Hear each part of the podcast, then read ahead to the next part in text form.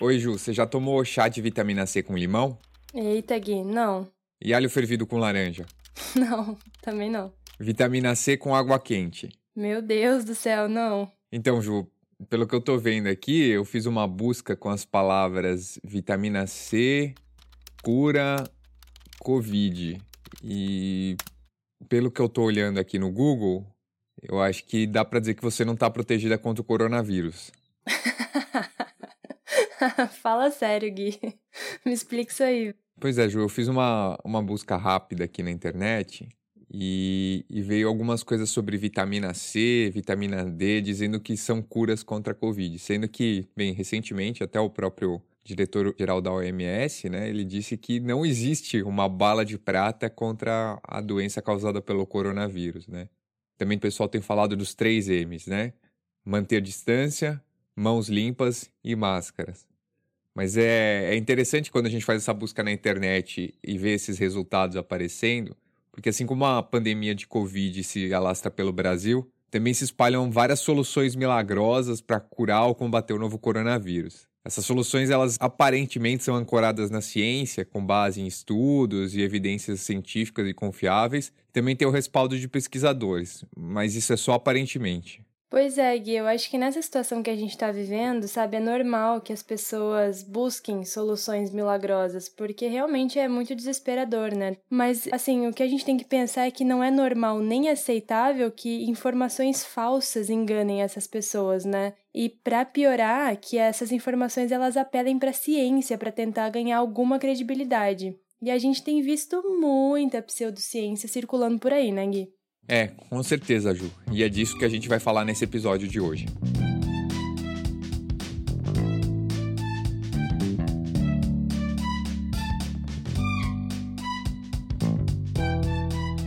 Tudo bem, pessoal? Eu sou Guilherme Zóquio, jornalista e repórter do Joio e o Trigo e também o diretor dessa temporada do podcast Prato Cheio. Oi, pessoal, eu tô aqui com o Guilherme, eu sou Juliana Jeitens, também sou jornalista e repórter do Joio. Eu vou apresentar então o episódio de hoje do Prato Cheio, o podcast sobre alimentação do Joio, junto com o Guilherme, que tá aí coordenando essa temporada, como ele disse. E como vocês já devem ter percebido, o prato do dia tá repleto de pseudociência, fake news, charlatanismo. Vambora, Gui! É, Ju, o que a gente está chamando de pseudociência são informações falsas sobre como curar ou como se proteger do novo coronavírus. E essas informações têm circulado algumas vezes até em veículos de comunicação, mas o principal canal delas é as redes sociais. E aí, para isso, elas citam estudos e alguns especialistas para que essas supostas curas ou proteções ganhem um ares de ciência compromissada com o interesse público no fundo, assim, são informações que tentam vestir a capa da ciência para parecer confiável. É, e assim, o resultado disso é que essas informações acabam criando uma onda de confusão e de desinformação entre a população, né? E muita empresa quer surfar nessa onda em benefício próprio. Como a gente já sabe, é óbvio, né? Com aquela mesma lógica de ganhar dinheiro à custa do sofrimento das pessoas e da desinformação. Bom, Gui, eu acho que a gente pode dizer que é a combinação dos ingredientes informação falsa, ciência mal feita e conflito de interesses em pesquisa é a receita desastrosa e perigosa que compõe o prato do dia hoje.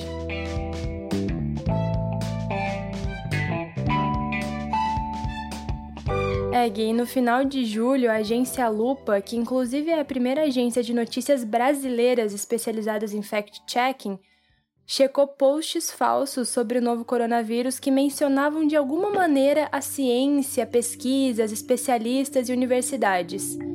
E olha só, a agência concluiu que os posts falsos sobre o novo coronavírus têm apelado para ciência entre aspas, né, para tentar ganhar credibilidade durante a pandemia.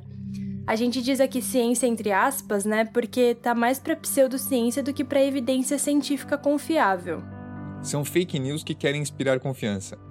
Os autores dessas mensagens e postagens falsas tiram de contexto, inventam ou distorcem estudos e falas de cientistas para divulgar supostas curas, teorias da conspiração, notícias falsas sobre vacinas e formas não comprovadas de contágio da doença. cerca de 34% do conteúdo que foi checado pela agência Lupa está relacionado a tratamentos de Covid-19 que teriam sido descobertos por cientistas. Boa parte desses posts sobre possíveis curas usaram pesquisas científicas ou depoimentos de especialistas com supostas evidências da efetividade de terapias contra o coronavírus. Não, e olha só que interessante. Quando as postagens e as notícias a respeito desses tratamentos foram checados, o que se descobriu pela agência foi que as pesquisas que em tese embasavam essas descobertas não existiam, ou eram antigas ou foram retiradas de contexto. E mais, as pessoas que eram citadas como argumento de autoridade ou como especialistas não tinham nenhuma especialização. Eu acho que eu nem preciso dizer o quão grave é isso, né? Mas assim, a lista desses potenciais tratamentos que eles checaram é longa.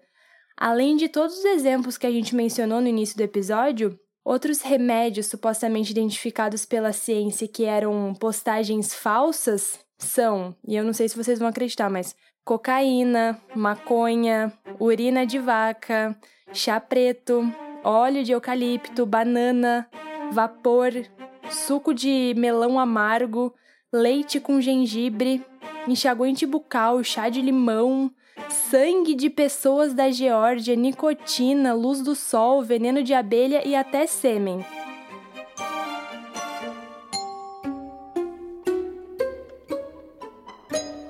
É, a gente vai chamar tudo isso de charlatanismo, que é uma das faces do que o conflito de interesses na ciência produz.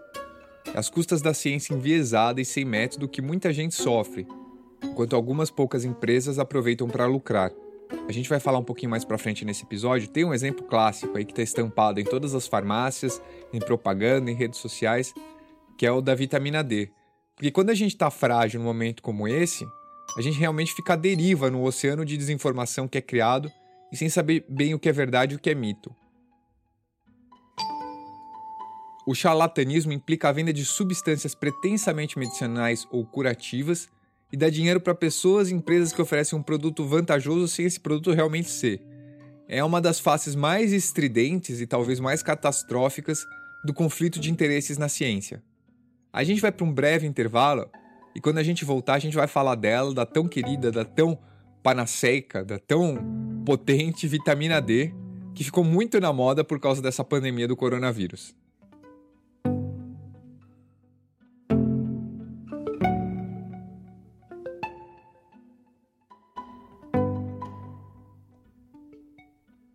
Oi, pessoal. Eu sou a Marina Amaoka, roteirista e produtora da segunda temporada do Prato Cheio. Eu vim aqui para lembrar neste breve intervalo que essa temporada do Prato Cheio está no ar graças ao apoio de nossos ouvintes, que participaram de uma campanha de financiamento coletivo e da Fundação Henrique Bol. O Prato Cheio é uma realização do site O Joio e o Trigo. Nosso projeto é financiado pela ACT Promoção da Saúde e pelo Instituto Birapitanga. E você também pode nos apoiar. Quer saber como? Te convido a visitar o nosso site. O endereço é ojoiotrigo.com.br. Muito obrigada e até a próxima!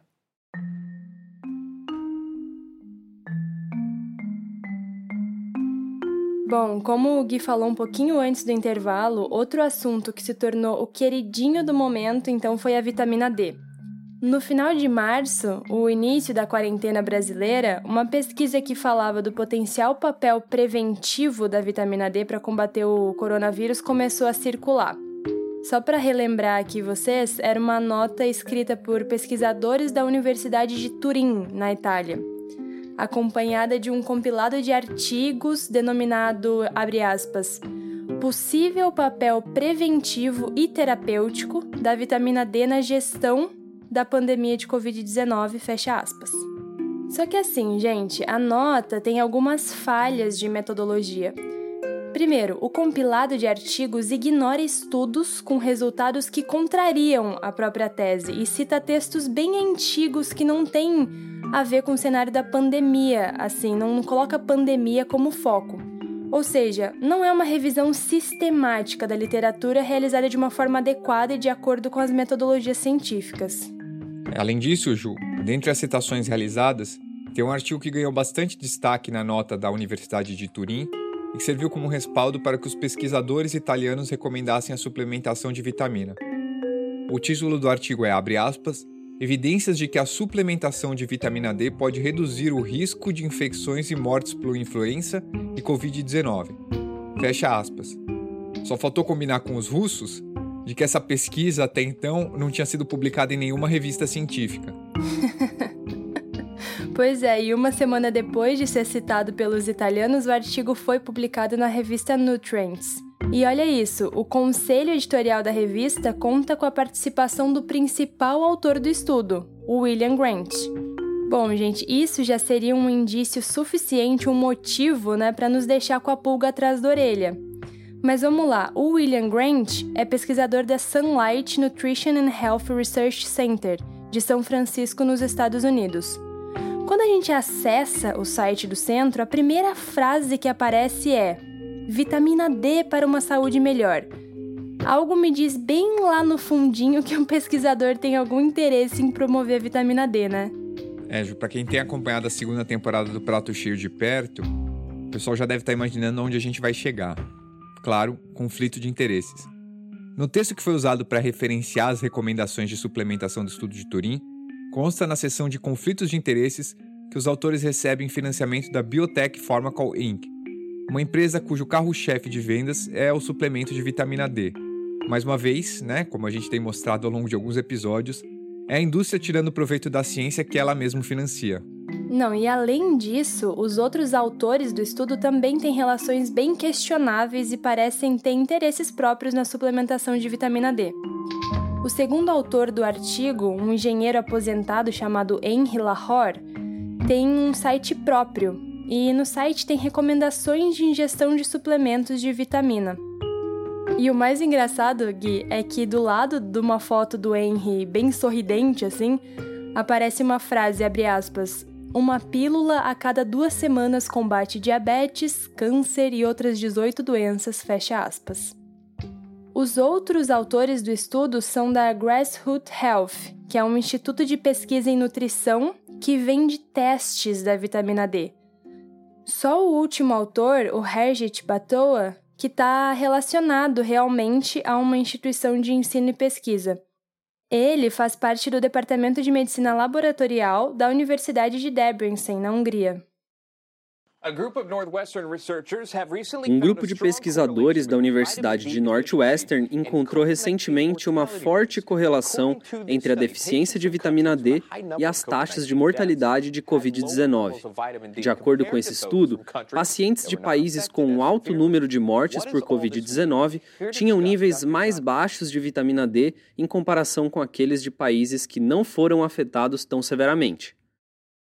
A pesquisa sobre vitamina D e Covid-19 da Northwestern, que foi mencionada no trecho do telejornal do canal Newmax TV, é outra que pode gerar confusão, mas cujos resultados não foram divulgados. O site no qual o estudo aparece alerta que o artigo é uma pré-impressão e que não foi revisado por pares. Isso significa, colocando mais claramente, que ele relata novas pesquisas médicas que ainda não foram avaliadas e que, portanto, não podem ser usadas para orientar a prática clínica. Não, gente, além disso, os próprios pesquisadores afirmaram que, apesar de terem concluído que países com altas taxas de mortalidade por Covid-19, como Itália, Espanha e Reino Unido, tinham níveis mais baixos de vitamina D, em comparação com pacientes de países que não foram tão severamente afetados, isso não significava que todas as pessoas deveriam começar a procurar suplementos da vitamina. Em meados de julho, a agência Lupa, que a gente mencionou no começo do episódio, foi verificar os boatos em relação à vitamina D e concluiu que não existem evidências científicas de que a falta de vitamina D cause mortes por Covid-19. Convenhamos que essas informações todas geram muita confusão. Se os resultados não devem orientar a prática clínica, porque ainda não foram avaliados, e se não é para influenciar o comportamento da população, para que sair divulgando então, né? Só para te contar uma história, Ju, e não é só divulgação, não. Outro dia eu tive que fazer um pedido de farmácia aqui para comprar umas coisinhas que estavam faltando em casa, eu mandei entregar, né? E para minha surpresa, o que que eu encontro? Ali, bem discreto, pequenininho, uma caixinha de vitamina D. Sendo que eu não pedi e não precisava, né? E eu não vou tomar essa porcaria. Mas para a gente ver o quanto que o assédio, né, e a divulgação disso favorece, né, de certa forma, alguns interesses que não estão explícitos.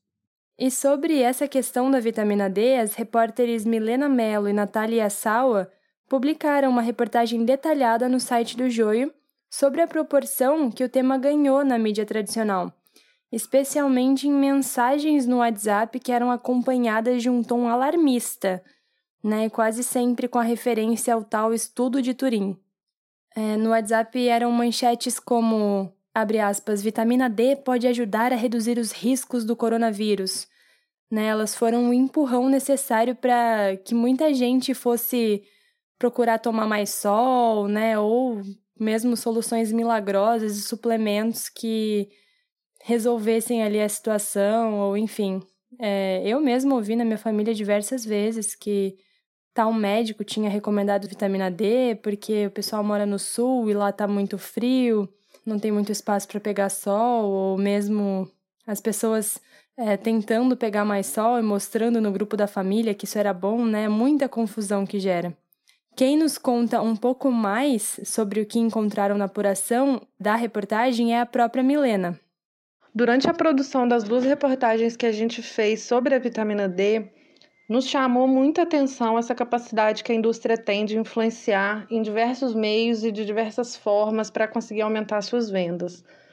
É, ela coopta pesquisadores, financia entidades representativas de médicos para orientar o uso de um ou outro suplemento, remédio ou alimento. Agora, na pandemia, está até doando suplementos para agentes de saúde que estão aí na linha de frente da luta contra a Covid e isso acaba chegando até o governo, né? A gente, investigando essa questão da vitamina D, acabou descobrindo que o Ministério da Economia reduziu a alíquota de importação da vitamina D a zero, logo depois que o estudo de Turim, que a gente explica na reportagem que nem é um estudo, né?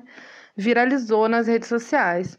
E essa medida do governo saiu logo depois de uma reunião do Ministério da Economia com representantes do varejo nacional incluindo aí as drogarias que vendem suplementos de vitamina D. Então é no mínimo estranho, né? A gente tem batido bastante nessa tecla desde a primeira temporada do Prato Cheio. Mas como talvez a gente tenha alguns ouvintes novos por aqui e que talvez não tenham escutado os episódios anteriores, eu vou falar de novo sobre o nutricionismo, mesmo correndo o risco de ser um pouco repetitivo. Enxergar vitaminas e nutrientes de uma forma isolada é uma visão muito reducionista sobre o que é comida e distorce o que é de fato um alimento saudável. É bom lembrar que ninguém de nós come nutrientes isolados, né? Nós comemos alimentos. Pensar na vitamina D de uma forma isolada faz parte dessa tendência. Se a gente focar só nos nutrientes, a gente pode acreditar que mesmo alimentos ultraprocessados são saudáveis, dependendo da quantidade de nutrientes tidos como bons ou ruins. É, e sobre essa questão, né, o Guia Alimentar para a População Brasileira Outra referência que vira e mexe aparece nos episódios do Prato Cheio e nos textos publicados do site do Joio é bem clara a respeito do reducionismo nutricional. O guia ele menciona que o estudo de nutrientes é fundamental para pensar na prevenção de carências nutricionais específicas, mas ele alerta que a ingestão isolada por meio de suplementos e medicamentos não substitui de forma alguma hábitos alimentares saudáveis. Se você se interessou pelo tema e quer saber mais, eu acho que vale escutar o episódio de Superalimentos da primeira temporada do Prato Cheio.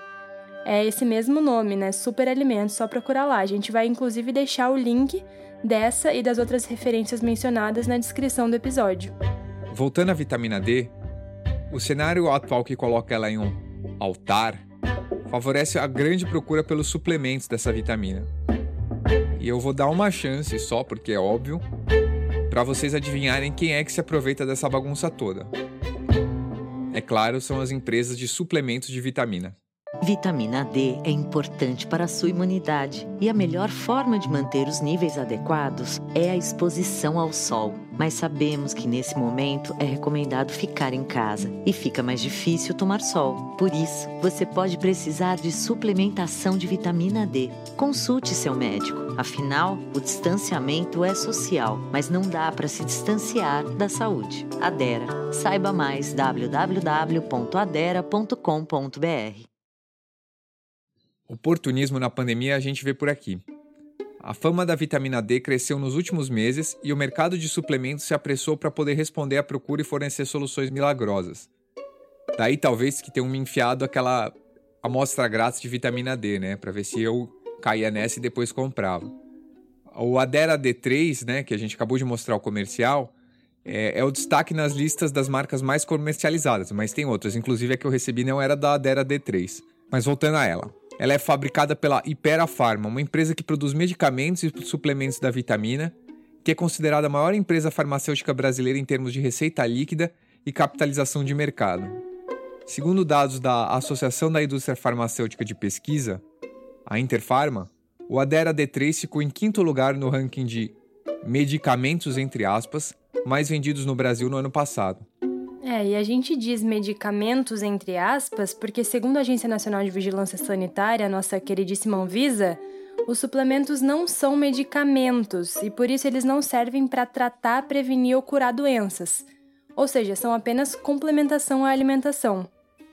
Mas isso causa um outro problema, né? Porque faz com que eles sejam isentos de registro prévio na Anvisa para permissão de venda. O fato de não serem considerados medicamentos também faz com que esses suplementos não precisem de receita médica. Isso facilita a venda desse tipo de produto para a população que pode encontrar os suplementos em farmácias e também lojas esportivas, em vários sites e páginas da internet. Facilita também a gente continuar nessa cultura de automedicação.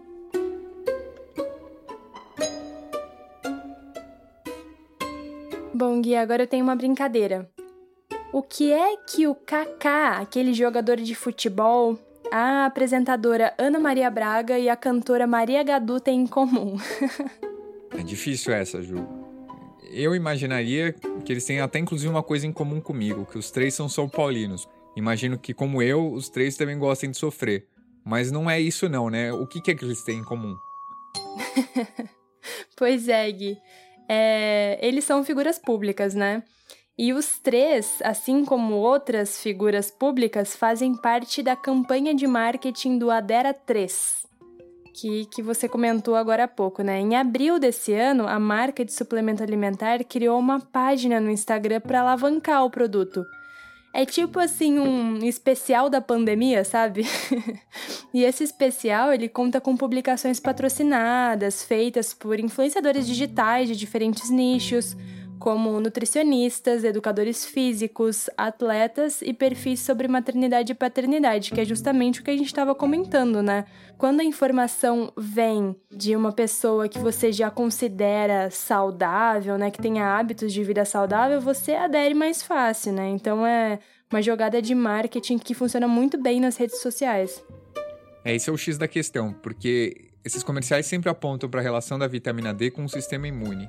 Aproveito no momento de quarentena para falar que com o isolamento social as pessoas têm se exposto menos ao sol e que logo há uma suposta necessidade de suplementação. Em meados de maio, quando os casos e óbitos decorrentes do coronavírus explodiram no Brasil, a marca investiu em publicações alarmistas, referenciando notícias da mídia tradicional sobre a tal estudo de Turim.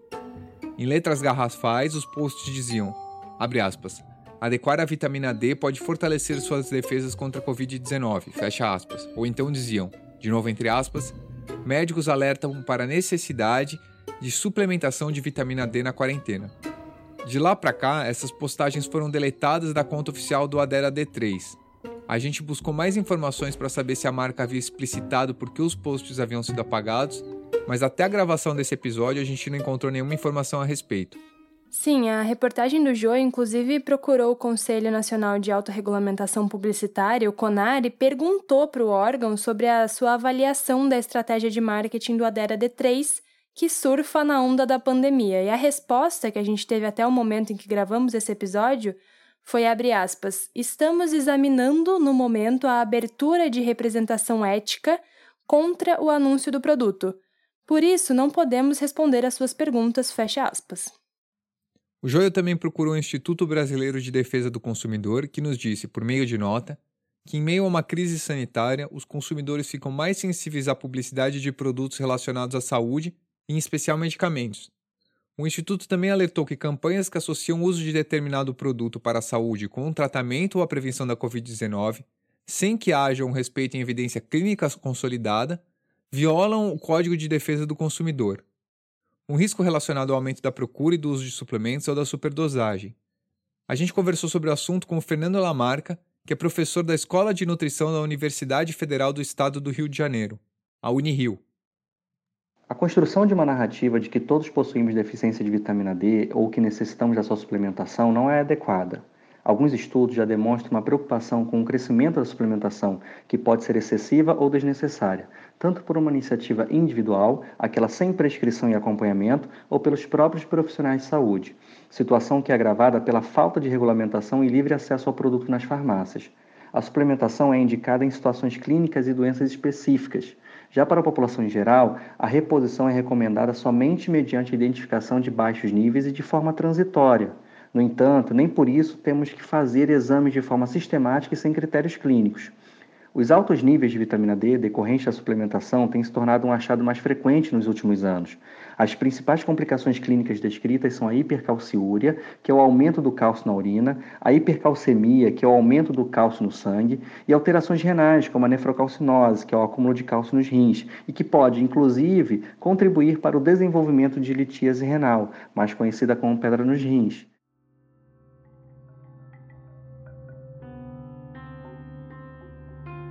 É, gente, vale a pena olhar de perto a questão da superdosagem. Segundo o Ingestão Dietética de Referência, o IDR, que é um documento produzido pelo Instituto de Medicina da Academia Nacional dos Estados Unidos, a recomendação é de que crianças a partir de um ano e adultos até 70 anos façam ingestão diária de 15 microgramas de vitamina D, considerando que essas pessoas tenham exposição mínima ao sol. E quando a gente olha para o Adera 3, a gente vê que das oito opções disponíveis no mercado, cinco recomendam uma dose diária que ultrapassa a recomendação do IDR, que é esse documento que a gente citou. É extremamente preocupante quando a publicidade das empresas de suplementos alimentares dá as mãos a evidências da pseudociência. Essa dupla é perigosa e pode acabar estimulando as pessoas a correrem para as farmácias por conta própria e a tomarem vitamina D sem nem saber se elas têm deficiência de vitamina ou se de fato precisam de complementação. E isso tudo é baseado nessas notícias e informações que não têm nenhum lastro na ciência. Pensando na rentabilidade de seus negócios, as empresas fazem uso de estratégias duvidosas do ponto de vista científico e que são impulsionadas por campanhas publicitárias que sugerem algo que estão longe de poder cumprir a imunidade contra o novo coronavírus.